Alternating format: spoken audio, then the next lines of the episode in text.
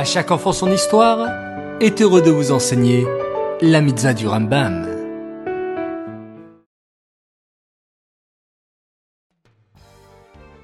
Tov les enfants, j'espère que vous avez passé un excellent Shabbat. Baruch Hashem. Je suis très heureux de vous retrouver pour une nouvelle semaine d'études des mitzvot du Rambam. Ce Shabbat, 11 Sivan, nous avions deux mitzvot à étudier, écoutez bien. La mitzvah négative numéro 294 nous interdit de punir une personne qui a commis une faute en y étant obligée. Comme elle n'a pas choisi de commettre la faute, mais que quelqu'un l'a obligée, on ne la punira pas. La mitzvah négative numéro 290 nous interdit de condamner un accusé sans qu'il n'y ait de témoin lorsqu'il a accompli la faute, même si on a de très fortes raisons de penser qu'il est coupable.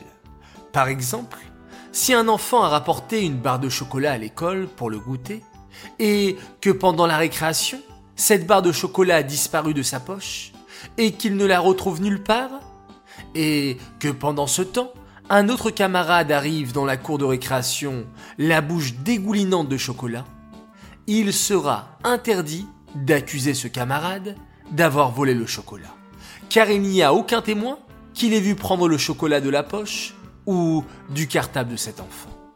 Ainsi, comme il n'y a pas de témoin de la faute, ce camarade ne pourra pas être accusé d'avoir volé la barre de chocolat.